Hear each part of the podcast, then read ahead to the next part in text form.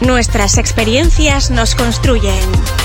Conoce la historia de quien hoy nos visita en esta tertulia imperfecta. Tertulia imperfecta.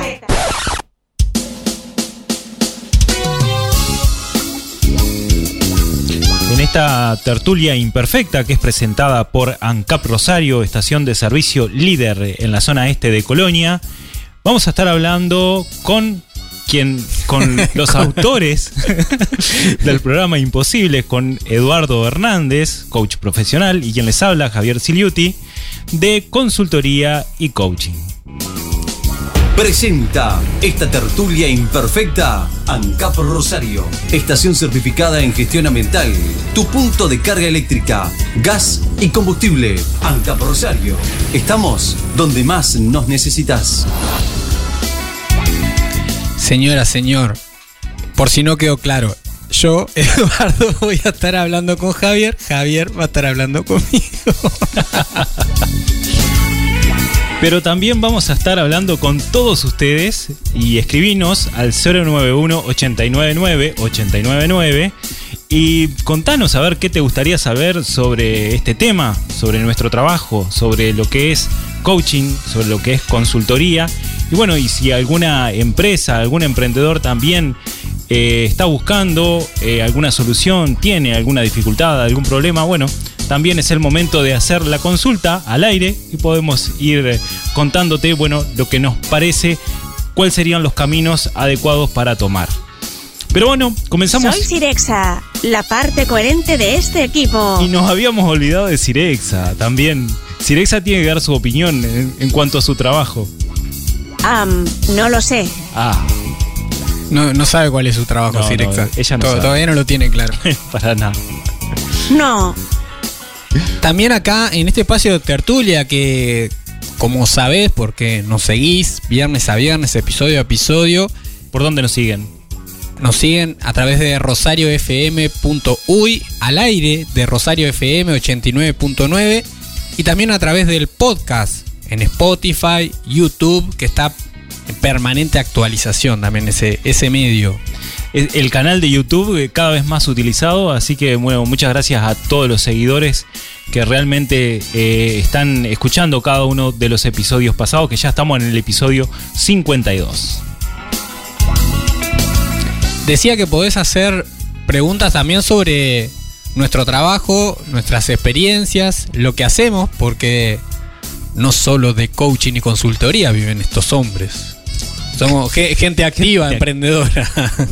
Muchos emprendimientos. ¿Cómo, ¿Cómo se define, cómo se presenta Javier Siliuti en este espacio de tertulia? No, Ja- Javier Siliuti se presenta como, eh, primero que nada, ingeniero agrónomo eh, tam- y también consultor en gestión empresarial. Eh, esa, digamos que son las, los, los valores más importantes de quien les habla.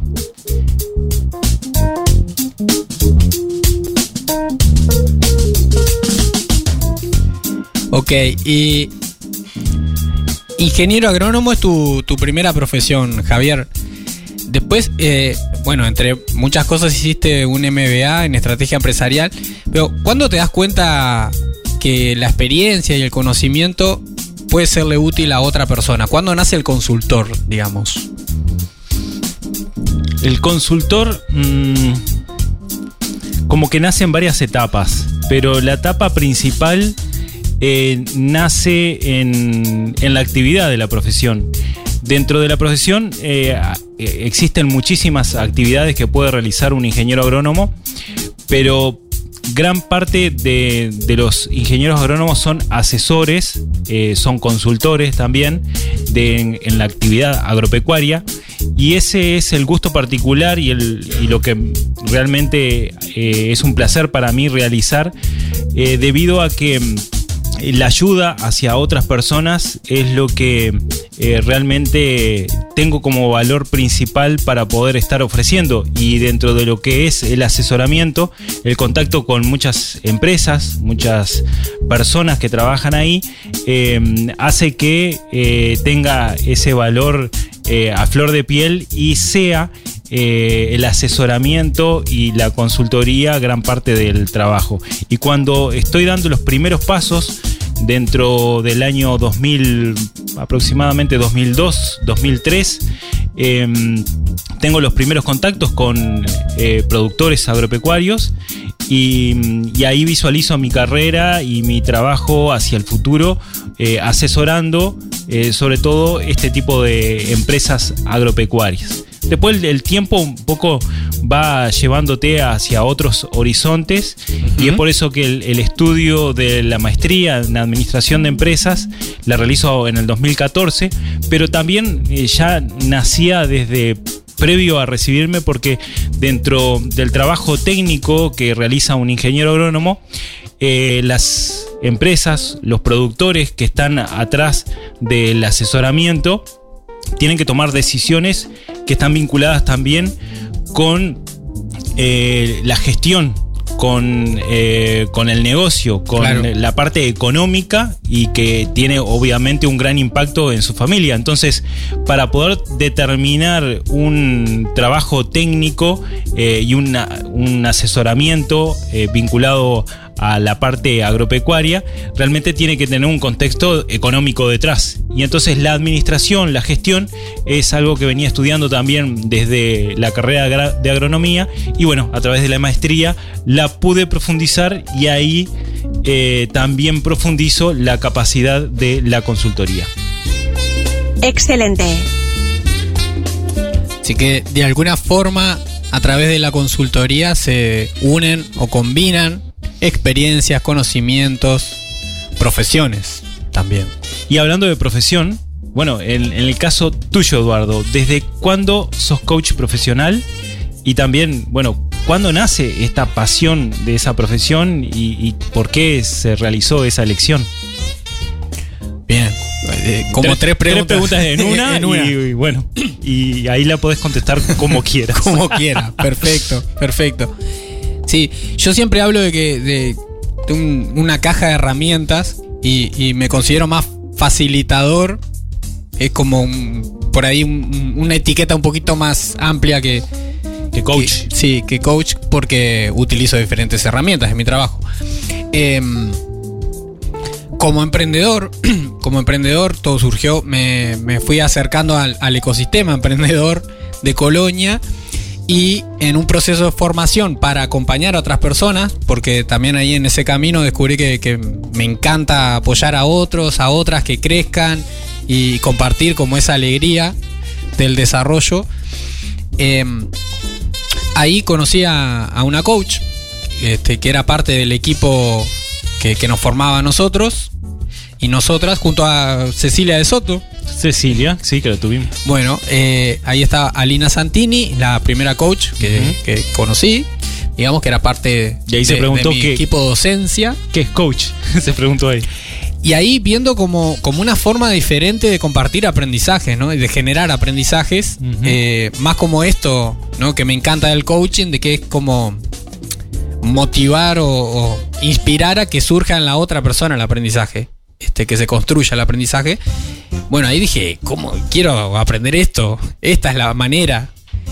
Y bueno, me, me- me informé por diferentes lados, busqué mucho qué propuestas había y llegué a Trascender Coaching, eh, instituto ubicado aquí en Uruguay con proyección internacional, avalado por ICF, que, que tiene respaldo, digamos, tiene un sello.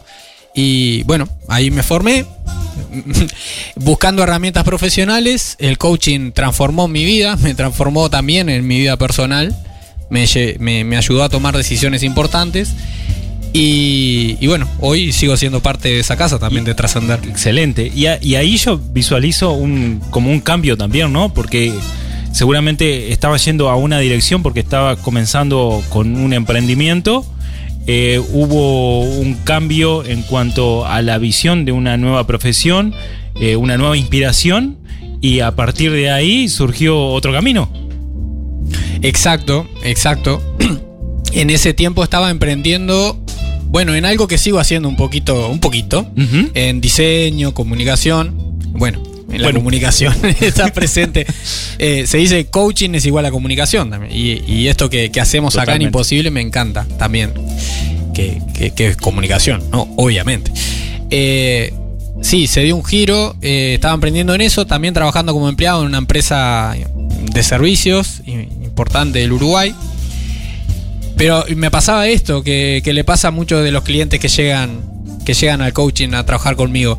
Sentía que algo faltaba y es como que estaba dividido.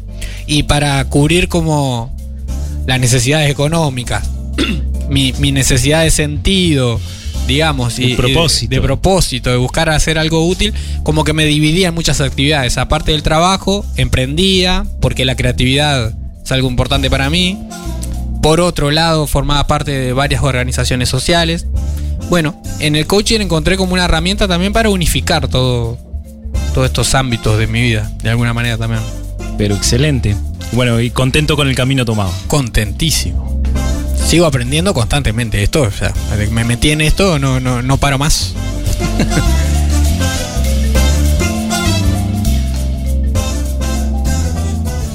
Acá, acá llega un mensaje de Fernando. Dice: Hola, buenas tardes, ¿cómo están? El programa es excelente. Muchas gracias, Fernando. Pero qué, qué calificación más buena. Wow, wow, wow.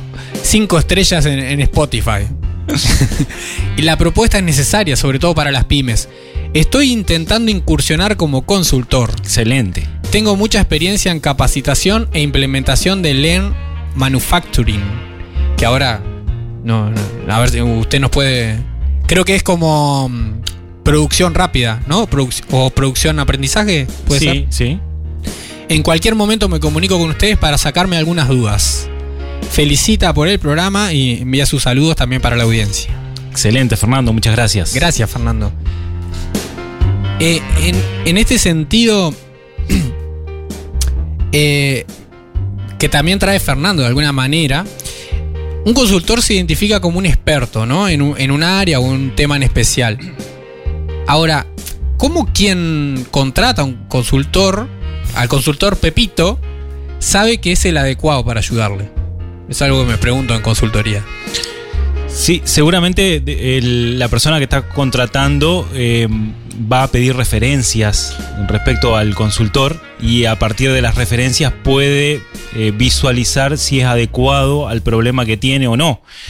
Pero también es muy ambiguo porque puede ser que el cliente esté visualizando un problema y no sea el problema que realmente lo esté afectando a, a- a la empresa. Entonces, quizás por el azar contrata a un experto eh, que no necesariamente es un experto temático, sino que puede ser eh, con visión amplia del- en el sentido de los negocios y le puede dar una mano perfectamente adecuada para el problema que está aconteciendo. Existen ciertas herramientas. eh, sobre todo lo que son de, diagnóstico para poder determinar cuáles son las falencias que puede estar teniendo la empresa y a partir de ahí eh, implementar, si hay una buena comunicación, un buen contacto con el cliente, se puede implementar una estrategia que sea adecuada y poder salir triunfante. Así que en eso eh, realmente es, es muy amplia la variabilidad que puede existir. Y también puede pasar que tome ref- referencias, eh, sea, visualice que sea el consultor adecuado, pero vio eso que cuando llega dos personas y se miran y ya no, no hay feeling. Sí, sí, sí. Bueno, eso ocurre y puede pasar que no haya contacto inicial y bueno, no va a ser el consultor adecuado. Escucha y empatía, ¿no? Eh, habilidades presentes y súper importantes en, en ambas disciplinas, en ambos trabajos. Exactamente, escucha activa. Escucha activa es primordial y bueno, y es parte de la empatía también que tiene que tener el consultor. Y cuando hablamos de comunicación, son las dos herramientas básicas para poder comunicarse correctamente. En ese sentido puedo contarle también eh, varias experiencias, eh, porque, por ejemplo, eh, hay mucha gente que hace referencia, y voy a hablar de mi profesión, de que dicen, fulano de tal es un excelente ingeniero agrónomo. Sí. O sea, técnicamente tiene todos los conocimientos, pero es mal asesor.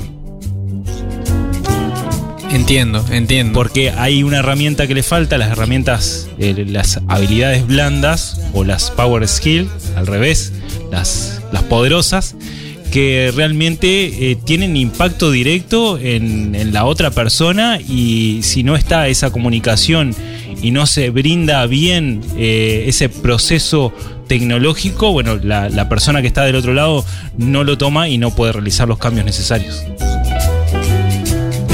Power skill. Habilidades que podés trabajar con coaching, por ejemplo. Exactamente. Interesante también esto, esto que trae Fernando, ¿no? Porque eh, cuando hablamos de consultoría también hay como esta eh, consultoría más general eh, o estratégica y consultoría más especializada, quizás en, en- en el tema X. Exactamente. Y bueno, y para seguir profundizando también con estos temas, cuando una empresa tiene que elegir, o sea, se identifica que hay un problema, lo, ya visualiza algo por lo menos, o siente que tiene oportunidades de mejora. Una palabra que, que es espectacular, sí, sí, sí, eh, en esto de consultoría. No decir que está mal, sino que, bueno, hay una oportunidad de mejora. En esto, el- el- este empresario, ¿qué hace? ¿Elige un coach o una consultoría? ¿Cuánto sabe qué elegir? La pregunta del millón. ¿O qué puede hacer, Eduardo? Bueno, hay, hay temas, creo que en esto vamos a coincidir.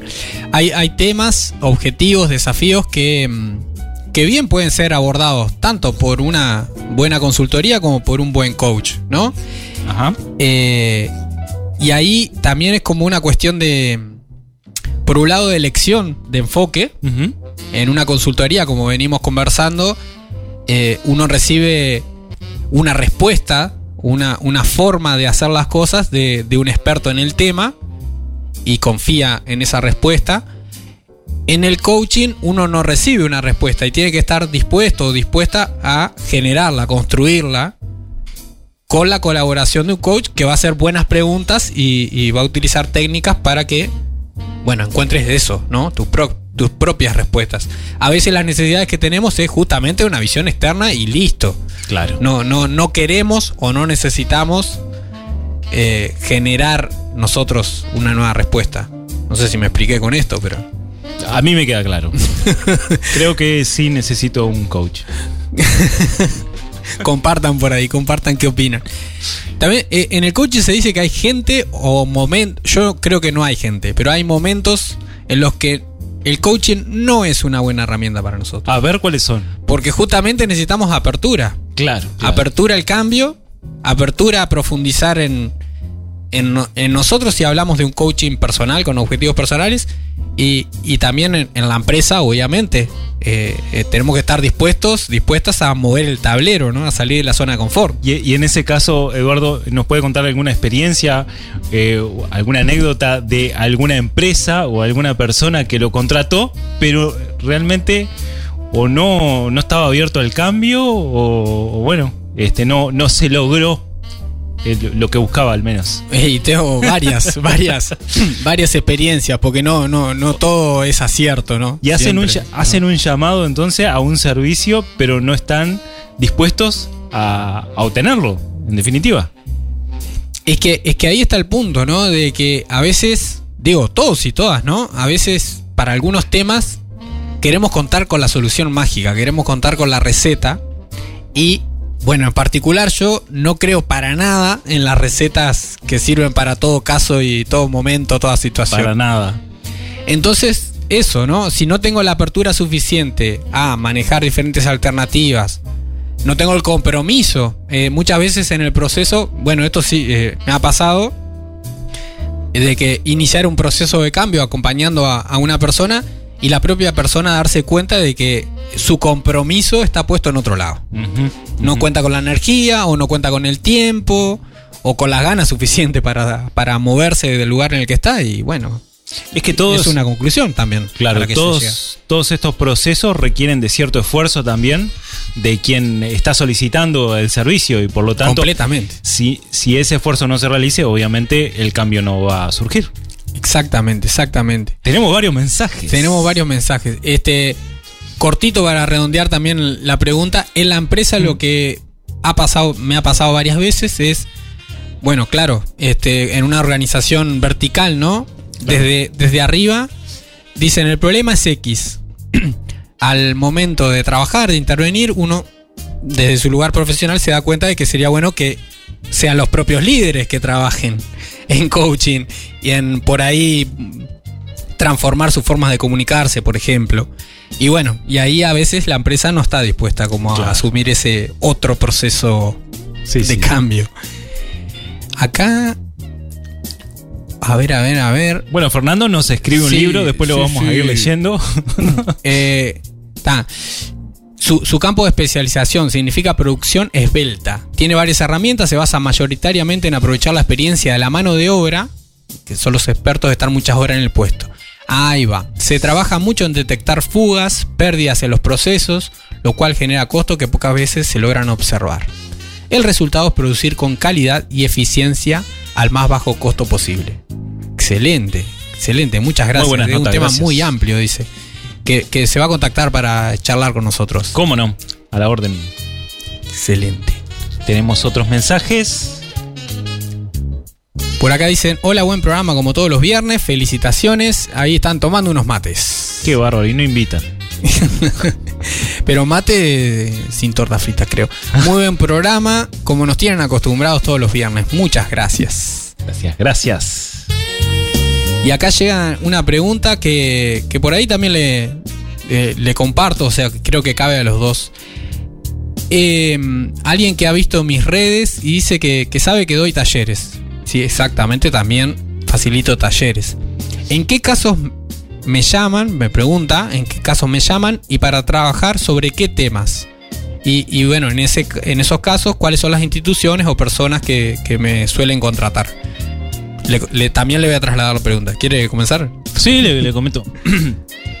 en, el, en mi caso, he brindado varios talleres, eh, sobre todo de, mm, a varias empresas en definición de, de la estrategia, eh, aquellos que hemos hablado también en algún momento sobre eh, el, el canvas de Osterwalder, Sí. el modelo de negocio, bueno, para ayudar a armar ese, esa propuesta de valor cuál va a ser la estrategia empresarial. Bueno, eh, he realizado varios talleres y también a empresas eh, dedicadas a la parte de ventas. Bueno, eh, realizo un taller también de, de ventas. En, bueno, lo he hecho en varias oportunidades con empresas a nivel nacional y, y también en, en Argentina y, y otros países como Paraguay y también Centroamérica. Excelente. En el caso suyo, Eduardo, talleres de... En mi caso, sí, mi- mi- mis talleres eh, integran metodología de coaching también, ¿no? Suelen llamarme para realizar talleres sobre desarrollo de proyectos, en ese caso principalmente organizaciones sociales o, o- o- o como en entorno a proyectos sociales. Eh, es algo que disfruto mucho, trabajar con jóvenes, eh, con, con gente de, la- de las comunidades. Eh, en cuanto a empresas, eh, los temas suelen rondar siempre como en comunicación. Es un tema muy recurrente sobre el que brindo talleres. Comunicación asertiva. Esto, bueno, de la escucha activa, ¿no? Cómo realizar pedidos. cómo, cómo son por ahí mejores formas para, para comunicar órdenes, ¿no? Como ese tipo de cosas. Eh, y después también esto del fortalecimiento de equipos, relaciones, que va ligado, que va ligado a la comunicación de alguna manera. Comunicación y liderazgo son los temas como Primordiales. más- sí, Sí, más sí. recurrentes de las empresas. Tenemos para ti una pregunta imposible. ¿Aceptas este desafío?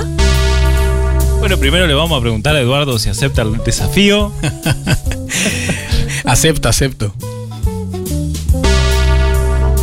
Buena elección. Bueno, buena- La pregunta es, Buena elección. bueno, la pregunta que tengo para Eduardo, que no la ha visto todavía, es eh, que nos cuente en realidad de, de todas sus experiencias de coach, cuál fue la... No, no es imposible la pregunta. ¿Cuál es la, la que fue más gratificante, donde pudiste ver un gran impacto, bueno, en alguna empresa o en alguna persona?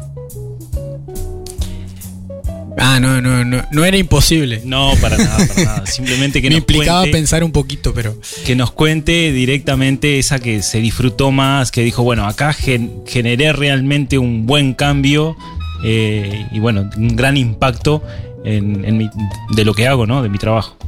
Excelente, excelente. Eh, me vienen varias, varias a, a la cabeza, varias al recuerdo. Em, recuerdo, por ejemplo, una que en un proceso de coaching personal que trabajé con, con un joven estudiante de, universitario. em, para el cual era muy difícil exponerse. Digamos, su, su tema, un poco por el que llegaba, era eh, autoconfianza. eh, quería generar, bueno, como algunos proyectos. Mismo para la carrera, ¿no? Exponer y presentarse. Esto que tienen como proyectos de extensiones y, presentar cosas así, ideas. Y, y en cuestión de mm, cuatro sesiones, o sea, estamos hablando de, no sé, un mes y medio de trabajo por ahí, eh, encontró, encontró como dónde estaba su fuente, digamos, de autoconfianza, se animó a hacer videos por Instagram, generó un proyecto de apoyar a otros estudiantes eh, con clases particulares y, y también como generando encuentros con profesionales que podían aportar como, como a este viaje que, que es Claro. estudiar, ¿no? Que es muy desafiante para muchas personas. Impresionante. Eh, también presentó pro- un proyecto que tenía pensado de integración de, de dos, de dos eh, carreras. La verdad, así. eh, En especial, claro, se me venía a la mente como, como varios ejemplos de que cuando la gente está comprometida con, con lo que quiere lograr, el cambio es muy rápido y muy impactante. Muy impactante. Una persona totalmente abierta para el cambio. Exacto, exacto. Es, ahí está la cuestión. Y en, en empresas o organizaciones di- disfruto muchísimo cuando se logra como esto, ¿no? De la relación. Cuando, el- eh, ahí, cuando cambia la relación del equipo, cambian rotundamente los resultados. Y, y Y el accionar en la empresa también. eso, eso, cuando hay espacio para el desarrollo del talento, impresionante. Tenemos para ti una pregunta imposible. ¿Aceptas este desafío? Pensé que con el tiempo que teníamos ya no nos iba a dar para la otra pregunta. ah, pero ahí, imposible. eh, no, no, acá hay tiempo Hay para tiempo. todo. Bueno, acepto entonces. Buena elección. La pregunta es, Javier, el, el rol de, de un consultor implica esto de del, del experto, ¿no? Del lugar de yo sé. ¿Qué tan. co- ¿Cómo te relacionás con el lugar del no sé? Del no saber qué tan fácil o difícil es. ¿Cómo es la cuestión ahí? No, tampoco es una pregunta imposible. no, eh, Somos buenos entre nosotros. sí, muy bueno. Eh, sí, la posición de- del experto y del C mm, tampoco están así. Eh, realmente en cada trabajo que yo realizo eh, siempre comento con el cliente. Esto es un proceso de aprendizaje mutuo porque yo no conozco nunca la realidad que está del otro lado. Eh, intento entender y ponerme en el lugar de la otra persona, intento entender todo lo que está ocurriendo, lo que decíamos hoy de, del pensamiento sistémico, Sí. pero nunca voy a estar en la realidad absoluta de la empresa que me está contratando, entonces no lo sé todo. Entonces parto de la base de que no, no lo sé todo y que vamos a estar en un proceso de aprendizaje. Entonces cuando viene una pregunta que realmente no lo sé, la respuesta es vamos a averiguar de forma conjunta. Excelente. Y así concluimos este espacio de tertulia, hoy un poquito especial.